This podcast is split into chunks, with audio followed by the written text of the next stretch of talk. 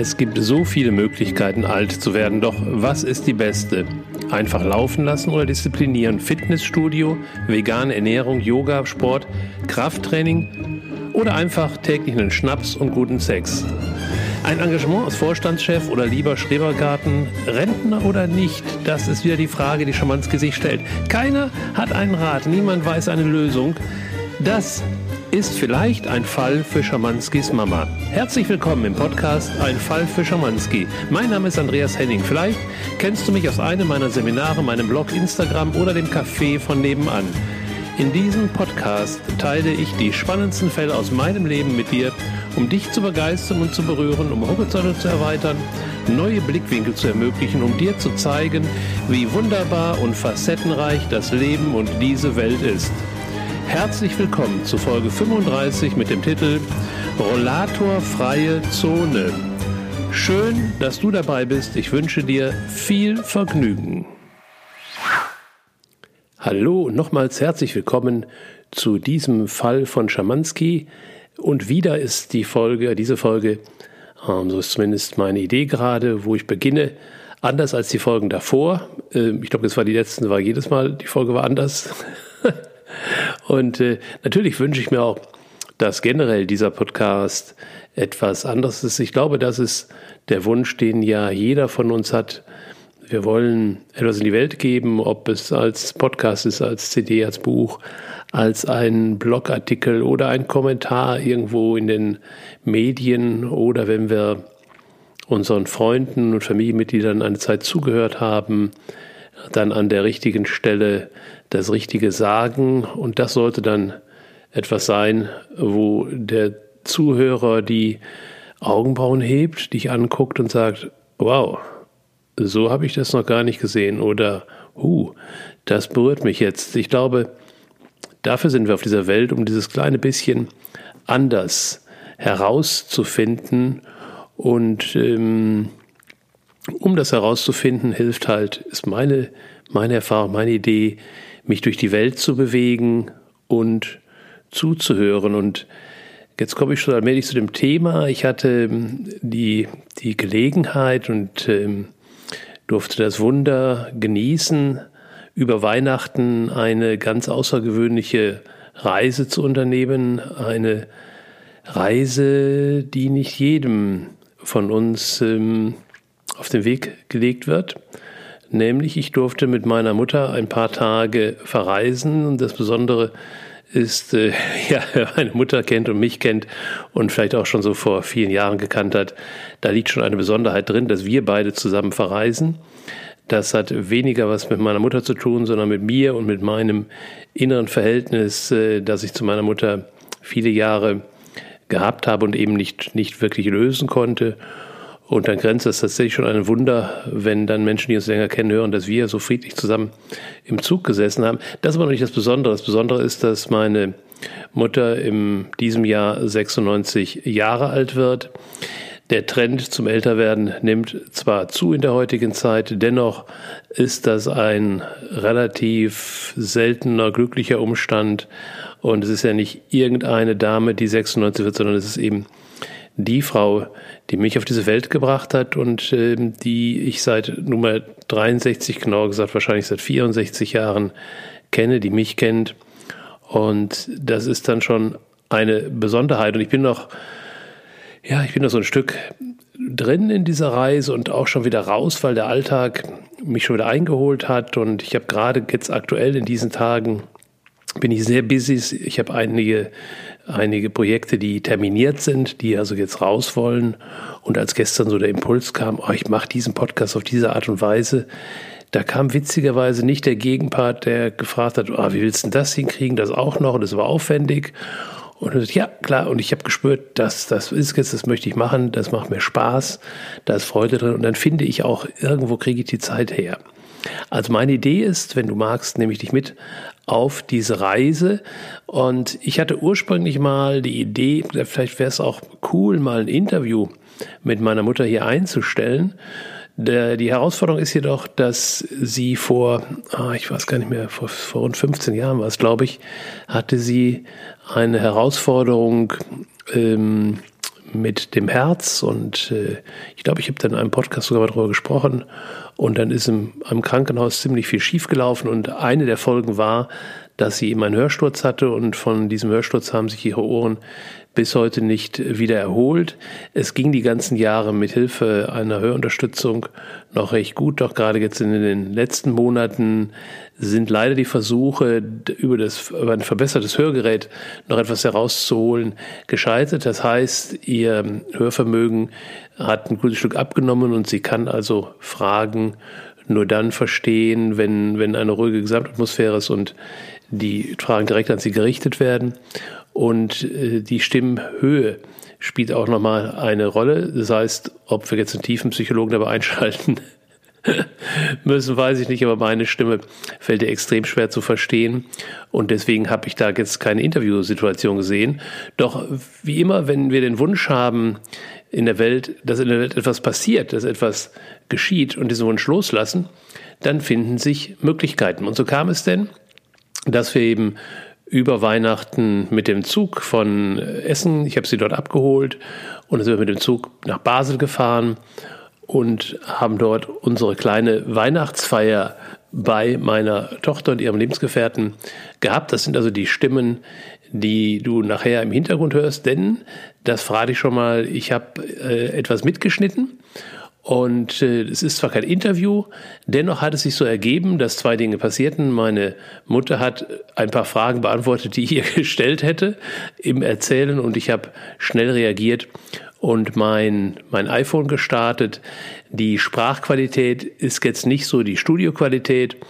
Und da ich das einfach nur hingelegt habe, weil ich da jetzt keine Interviewsituation herbeischwören wollte, hörst du teilweise auch andere noch, die sozusagen ein bisschen nicht dazwischen quatschen, aber parallel sprechen. Es sind nur kurze Ausschnitte. Deine Ohren werden es hinbekommen. Das ist also die Reise, die ich heute vorhabe mit dir. Dennoch möchte ich noch mal kurz äh, vorab ein paar Ideen noch ein paar Informationen dir noch mitgeben. Es ist ja so, dass meine Mutter eben zu der, zu den seltenen Menschen gehören, Gottlob zu den seltenen Menschen gehören hier in dieser Region, in der wir leben, die noch einen Krieg erlebt haben. Kriege sind, glaube ich, immer extrem. Ähm, extrem andere äh, Situationen, in die wir hineingeworfen werden, was äh, wir uns, die wir das nicht erlebt haben, so nicht vorstellen können. Da müssen wir schon Reinkarnationstherapie machen, also Rückführung machen, um einigermaßen mal daran zu kommen. Und als ich klein war, als ich sechs, sieben, acht, neun Jahre war, kann ich mich noch gut erinnern, wenn dann Geburtstage in unserer Familie waren, dann war so aus der Großelterngeneration, die hatten alle relativ viele Geschwister. Und was die, die auszeichnete war, die hatten nicht nur einen Krieg überlegt, die hatten direkt zwei überlebt. Und das waren schon andere Situationen, Gespräche, als wir die heute erleben. Anders im Sinne von, da waren andere Themen auf dem Tisch und es war für mich als Kind deutlich spürbar und eine ganze Menge Themen wurden auch verdrängt.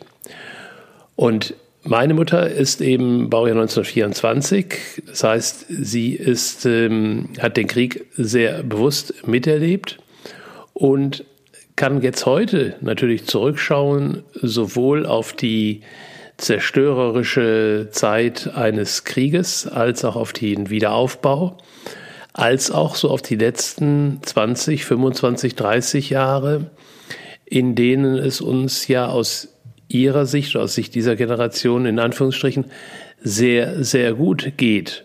Und deswegen ist für mich immer die spannende Frage, wie weit schafft so ein Mensch wie meine Mutter äh, die Vergangenheit ruhen zu lassen, das Gute herüberzuholen und immer noch äh, sich in die neue Zeit einzulassen. Eine meiner, meiner Ausbildungen, die ich erleben durfte, war auch die zum ganzheitlichen Gedächtnistrainer und die meisten Menschen, die beim Bundesverband diese Ausbildung machen, haben vor, in der alten Arbeit zu arbeiten. Und dort habe ich auch dann so Kurzpraktika absolviert, habe eine Lehrprüfung auch in einer solchen Gruppe absolviert. Und da habe ich schon ein Bild, ein sehr enges Bild, klar, von Menschen im Alter von 75, 80, 85 oder älter erlebt, wo ich dachte, oh wow, da habe ich aber eine andere Vorstellung von meinem Leben.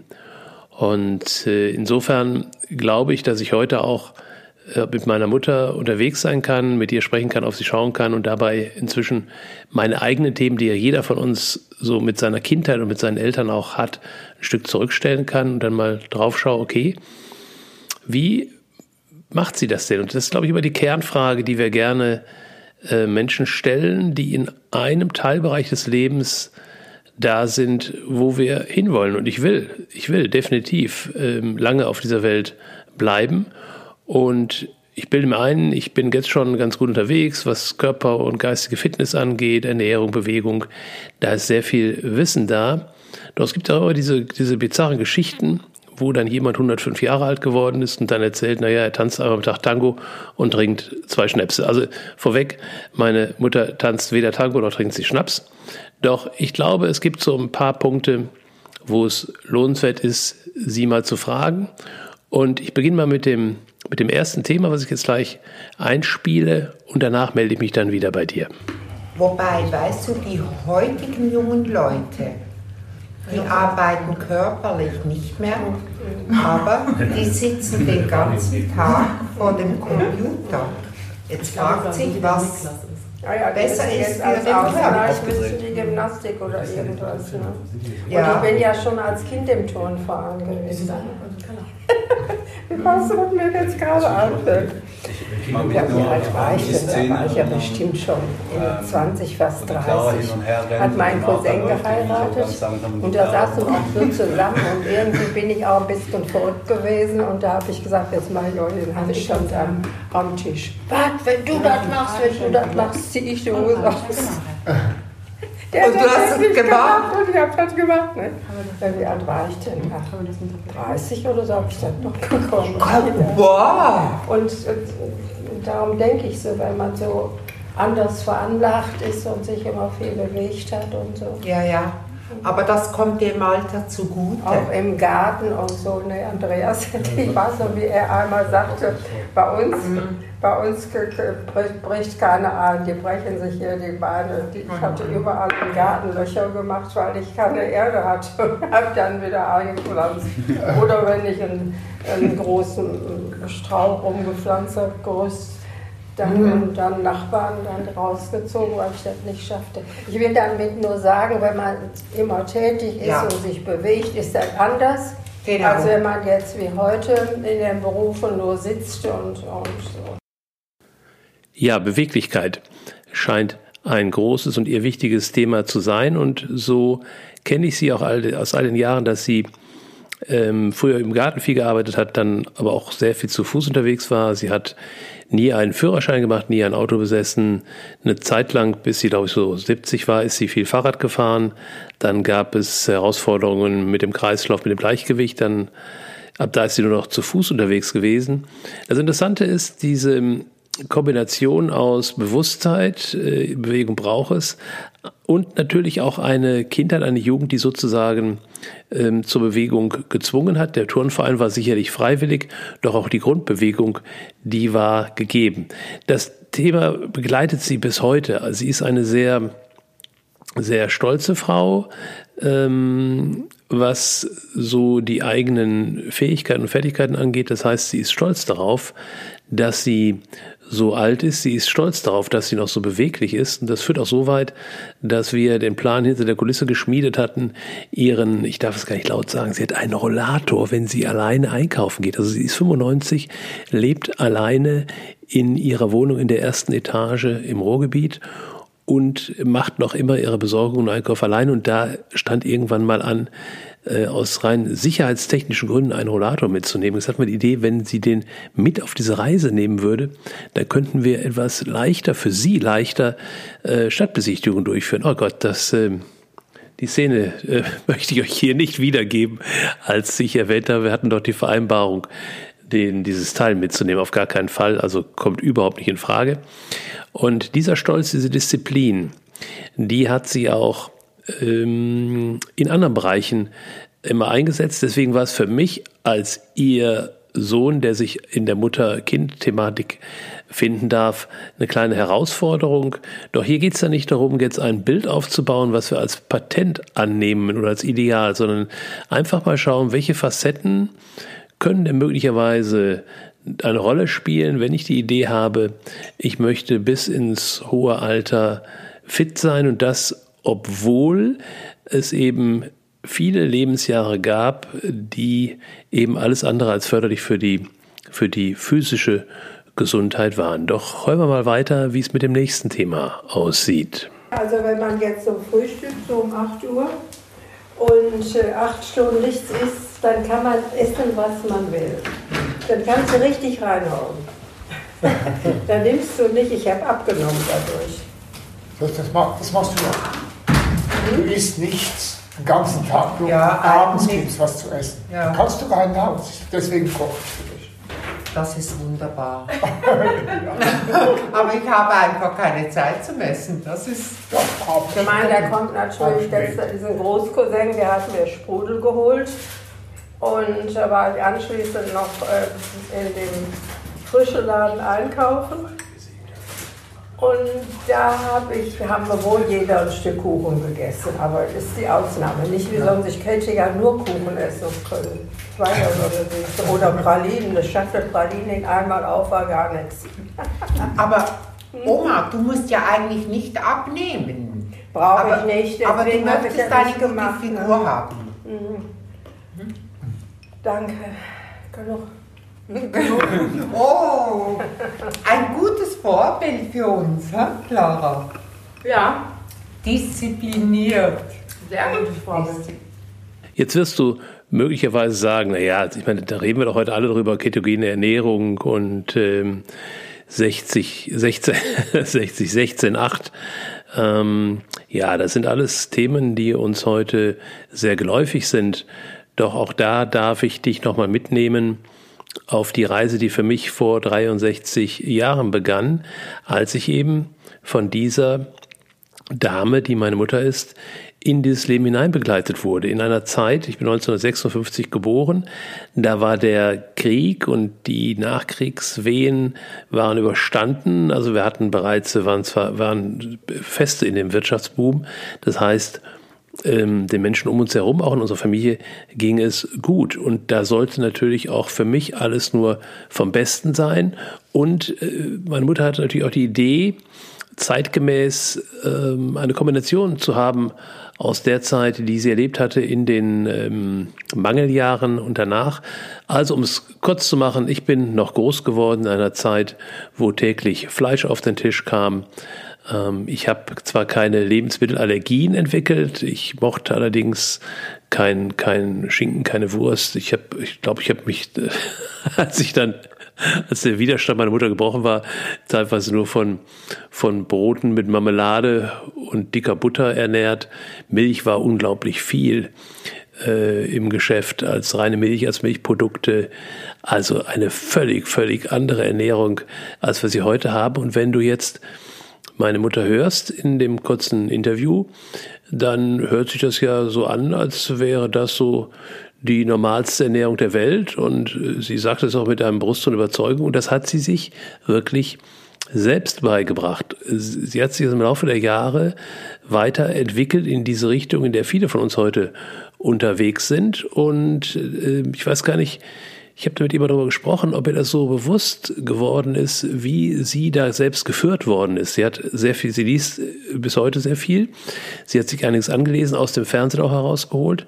Doch sie hat auch Lebensmittelunverträglichkeiten entwickelt. Und das war eine ziemlich heftige Phase, so vor zehn Jahren, als sich das sehr reduzierte und da sie ja eine sehr energische, selbstbewusste Frau ist, gab es dann immer äh, relativ lange Gespräche bei jenen äh, seltenen und auch kostbaren, gleichzeitig kostbaren Momenten, wo wir mit der Familie mal essen waren.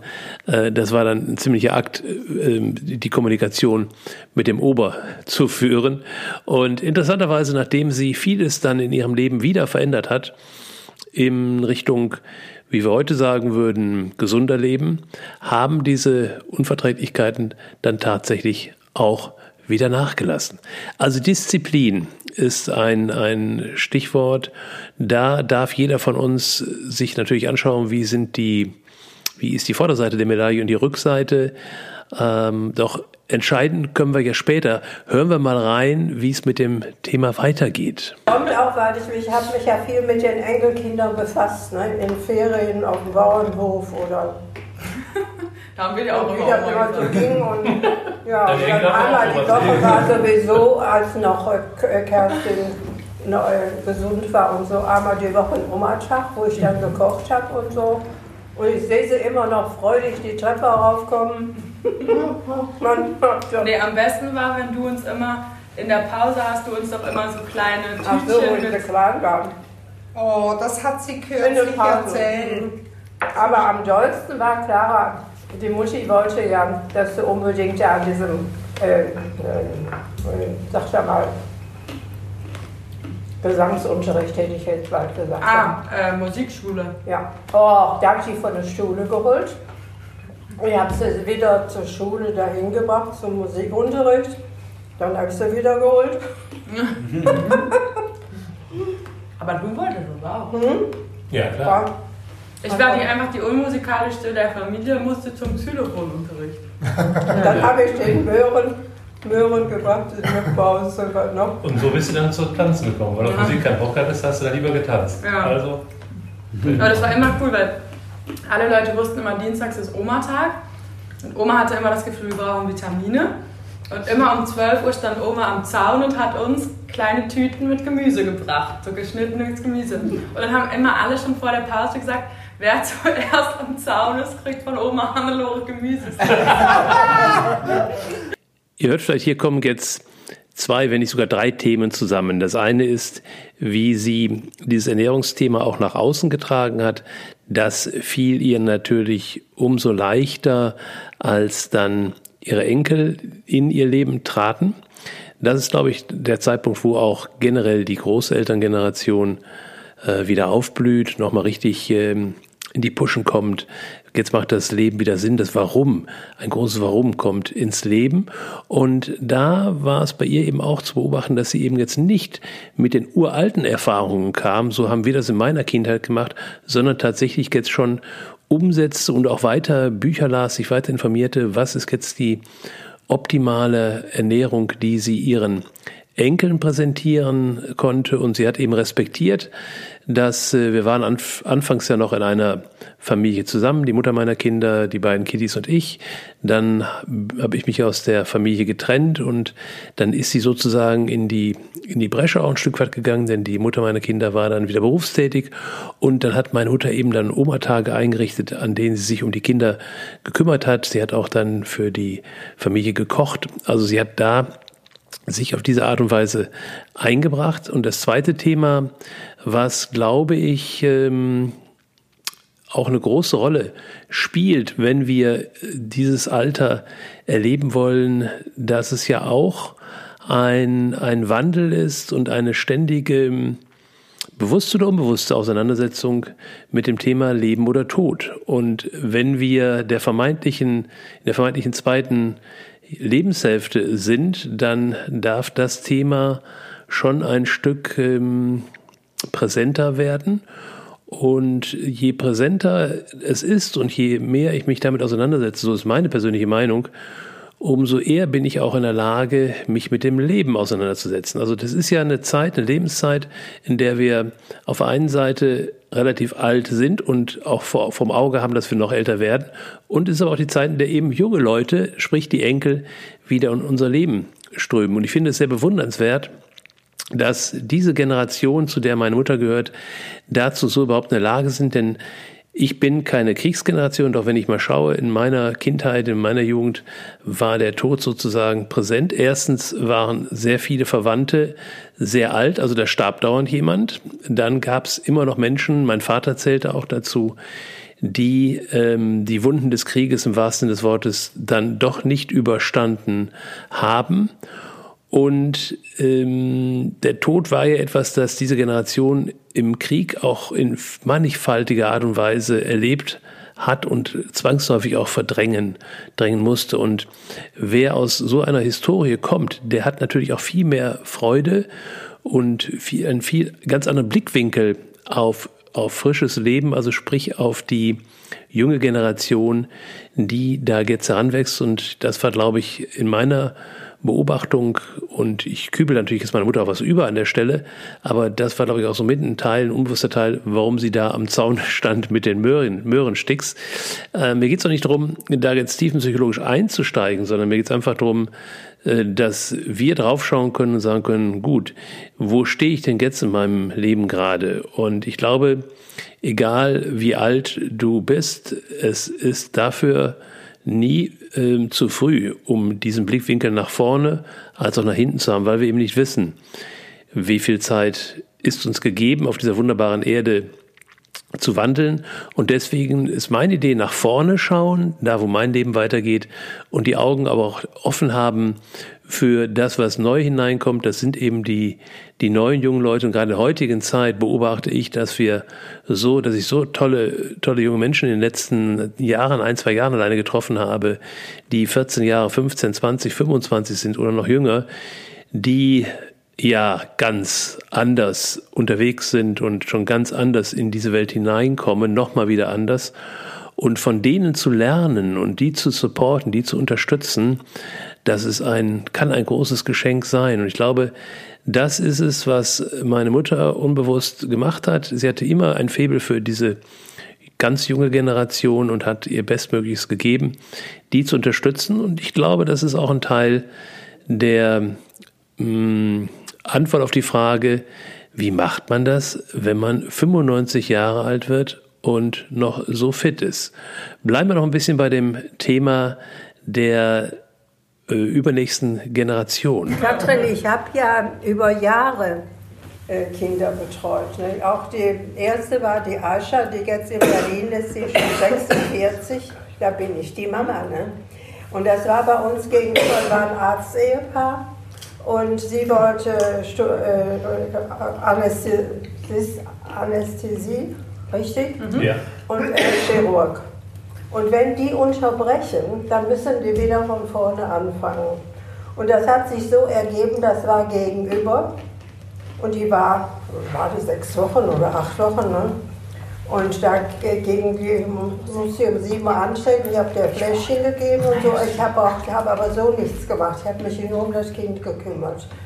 Und das war dann Sommer, da hat sie im Balkon gestanden, aber dann bin ich dann auch mal mit der losgegangen. Ne? Immer die Runde gedreht über die Heimaterde am Teich und so. Aber die hängt unheimlich an mir. Ne? Ja, das ist ja schon. Sie, ja, ich hatte dich doch noch. und, und manchmal hatten sie auch, konnten sie nicht tauschen, wenn sie Bereitschaftsdienst hat, Nachtdienst, dann habe ich es auch über Nacht gehabt. Wir sprechen heute in den Seminaren, in den Workshops und auch im Coaching ja oft von dem Warum, dass es wichtig und richtig ist, dass wir in unserem Leben immer ein großes Warum haben. Ob uns das bewusst ist oder ob uns das unbewusst ist, doch das darf riesig, riesig groß sein. Und das Interessante finde ich, wenn ich jetzt so höre, was sie, was sie erzählt. Sie ist ja nicht gefragt worden, sondern sie erzählt einfach ein paar Punkte aus ihrem Leben, die ihr so in den Sinn kommen, die also offensichtlich wichtig sind. Dann hätte ja die Frage sein können, gut, was hast du denn gemacht, als dein einziger Sohn dann inzwischen so alt war, dass er nicht nur alleine klarkam, sondern auch ziemlich störrisch und rebellisch war und auch wirklich keinen Rat und äh, keine Hilfe annehmen wollte. Sie war zu dem Zeitpunkt, glaube ich, etabliert als alleinlebend. Ihr Mann ist, also mein Vater ist äh, verstorben, als ich vier Jahre alt war. Sie hat danach, ich kann das jetzt nicht so wirklich beurteilen, in meiner Erinnerung gab es Versuche, Ideen, nochmal in eine Partnerschaft zu gehen. Anfangs war sie, glaube ich, nicht dafür bereit und später hat es einfach nicht gepasst. Also sie blieb alleine, hatte keine weiteren Kinder und mein Großvater, der das Haus äh, gebaut hat und an sie übergeben hatte, der ging aus meinem Leben, als ich so 13, 14 war. Und sie hatte zwar ihren Garten und das Haus hat sie sehr, sehr geliebt. Sie ist ja in dem Haus genauso groß geworden, wie ich dann später auch in dem Haus groß wurde, kannte da auch jeden, jede Schraube, jeden Nagel und jeden Stein und jeden Strauch im Garten. Und dann hat sie sich etwas ins Leben geholt, nämlich äh, Kinder zu betreuen. Als Memmi ähm, in der Regel, sie hatte so ein Händchen irgendwie für, für Arzt-Ehepaare. Sie erzählt ja hier auch von, von ich glaube, es war, glaube ich, gar nicht die erste junge Dame, die sie betreut hat, aber es ist die, die sie bis, die sich bis heute gegenseitig ins Herz geschlossen haben, als wir den Geburtstag meiner Mutter, den 95. gefeiert haben, kam sie aus Berlin dazu. Heute eine gestandene Frau im zarten Alter. also der Kontakt ist über all die Jahre geblieben und danach gab es noch äh, einige Tätigkeiten in dieser Richtung. Also sie hat sich sozusagen, vordergründig hat sie vielleicht gedacht, ich brauche eine Beschäftigung oder also Geld ist ja auch mal ein Thema, also Geld nehmen wir auch gerne an und, und da gibt es immer noch ein paar Wünsche, die erfüllt werden wollen. Aber ich glaube, unbewusst äh, hat sie sich damit einfach ein dickes, dicken, fetten Sinn in ihr Leben geholt, um damit ganz einfach die Zeit zu überbrücken, bis ihr Sohn dann mit 39 doch endlich noch auf die Kette kriegt, ihr Enkel, ihr Enkel in ihr Leben zu, ähm, zu beschenken. Und äh, das hat sie auch, äh, diese Beschäftigung mit den, mit den Kindern damals, hat sie auch ähm, insofern gefordert, dass sie nicht nur aus, aus ihrem ihre Komfortzone mit dem Haus und dem Garten hinausging in andere Wohnungen, sondern natürlich auch in andere Situationen. Und das ging sogar so weit, dass äh, meine Mutter hat keinen Führerschein, hat nie ein Auto gefahren. Reisen kam durchaus vor in meiner Kindheit. Wir fuhren im Sommer meist auf die auf eine Nordseeinsel nach Borkum oder später hatten dann Freunde von meiner Mutter hatten ein Ferienhaus im Sauerland, da ging es da schon mal hin. Also ansonsten spielte Reisen nicht so die große Rolle, aber auch da haben dann die, die, die Kontakte, die Liebe zu diesen jungen Menschen, die sie begleiten durfte und wollte und deren Familien für Veränderungen in ihrem Leben gesorgt. Und dann habe ich, als sie dann wegzogen, dann bin ich dann auch immer nach äh, dahin gefahren und, und äh, wenn Geburtstage waren und so, also ich war immer unterwegs. Dann bin ich morgens ähm, im Allzug äh, im Frühstücks im, ähm, reingegangen, habe da gefrühstückt mhm. und dann war, die wohnten die erste in Rotenburg-Wimme bis äh, Hamburg, Harburg, glaube ich, gefahren. Drei, drei, vier Stunden umgestiegen.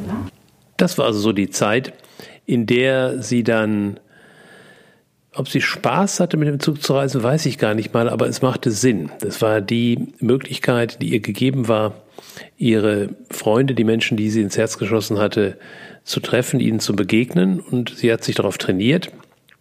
Und ich glaube, das war auch der Beginn dafür, dass sie im letzten Jahr, da gab es diese Reise in die Schweiz auch schon. Und da war es etwas anders geplant, da war organisiert, dass ähm, Freunde von Freunden sie begleiten wollten, also schlichtweg mit ihr den gleichen Zug nehmen wollten. Und dann gab es da Veränderungen und letztendlich endete es so, dass meine Mutter dann mit, äh, da ja auch schon 94 Jahren alleine mit dem Zug von von Essen nach Basel gefahren ist. Und das machst du mit 94 mal nicht eben so zum ersten Mal in deinem Leben.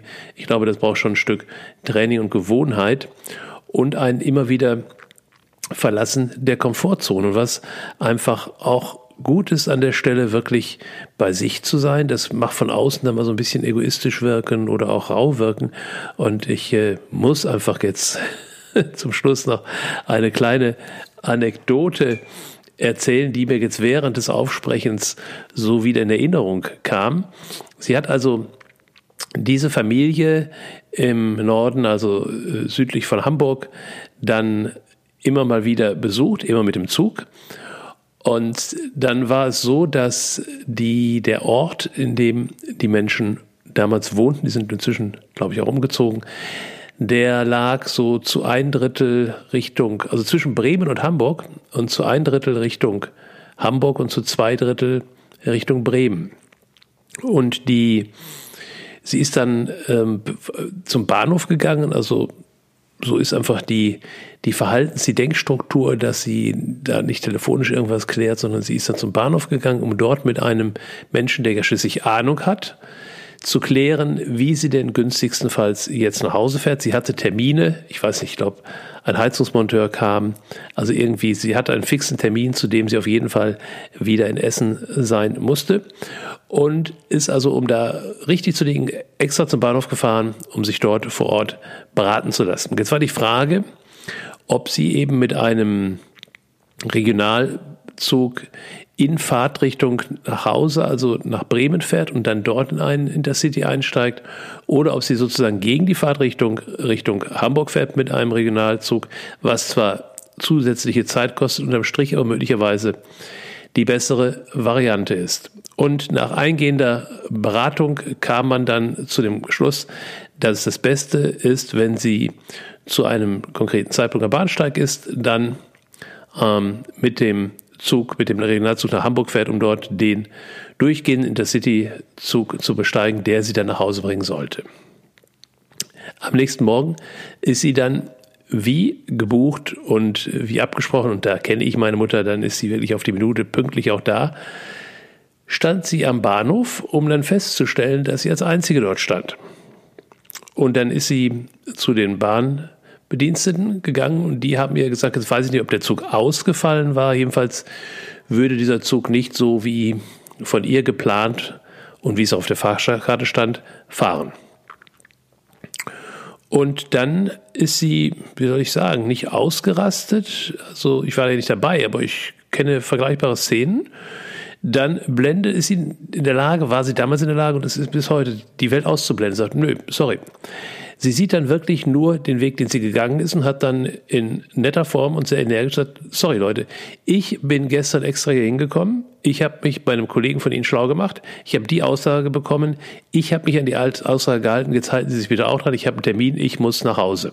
Also sie war jetzt nicht Vorstandsvorsitzende von Thyssen, sondern sie hat aber in ihrem in ihrer Welt war dieser Termin unglaublich wichtig. Es war, war sozusagen der wichtigste, der jetzt gerade anstand. Und der, der, das gab es einfach in ihrem Orbit nicht, dass der gefährdet ist. Also ich war nicht dabei. Ich kann mir vorstellen, dass das Gespräch wahrscheinlich ein paar Mal hin und her ging. Und wie üblich musste also dann der zu seinem Vorgesetzten gehen. Und lange Rede, kurzer Sinn. Was jetzt technisch passiert war, dadurch, dass dieser Zubringerzug sie nicht in Richtung Hamburg gebracht hatte, würde sie also natürlich nicht in Hamburg dort einsteigen können. Es war aber auch zu spät um jetzt in die Richtung Bremen zu fahren, weil der Intercity war ja bereits unterwegs und würde also sozusagen den Bummelzug dann überholen, locker unterwegs. Also, lange Rede, kurzer Sinn, was passierte?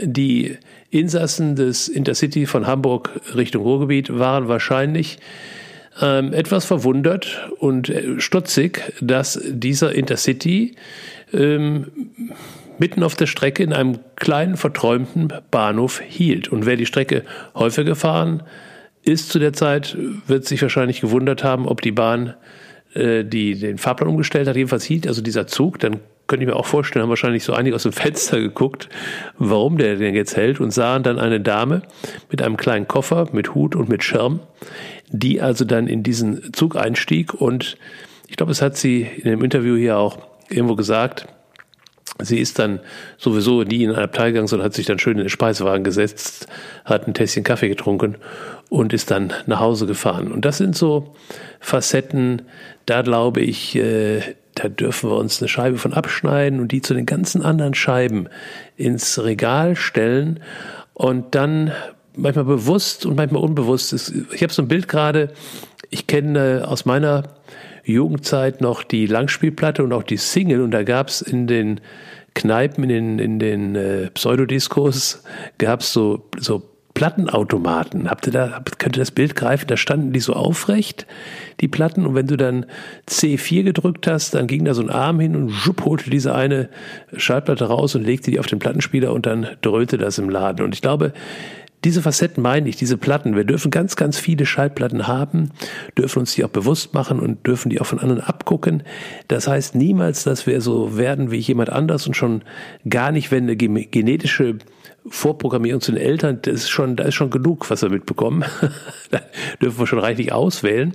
Und auch das ist heute möglich, dass ich mental tatsächlich einsteige und meine Gene nicht verändere, aber in der Genstruktur auch da sortiere, was mag ich übernehmen und was weniger.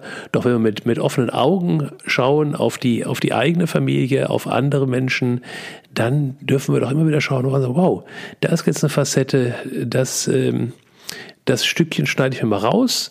Und da habe ich jetzt so ein Bild von so einer Kartoffel, die wir aus dem Boden holen, dann machen wir die Erde ein bisschen ab, die, die, das Grünzeug oben ab und den Kern dessen, das Gold dessen, was ich da gerade beobachtet habe, gehört habe, gesehen habe, das packe ich als Scheibe in meinen Plattenspieler, also Plattenständer.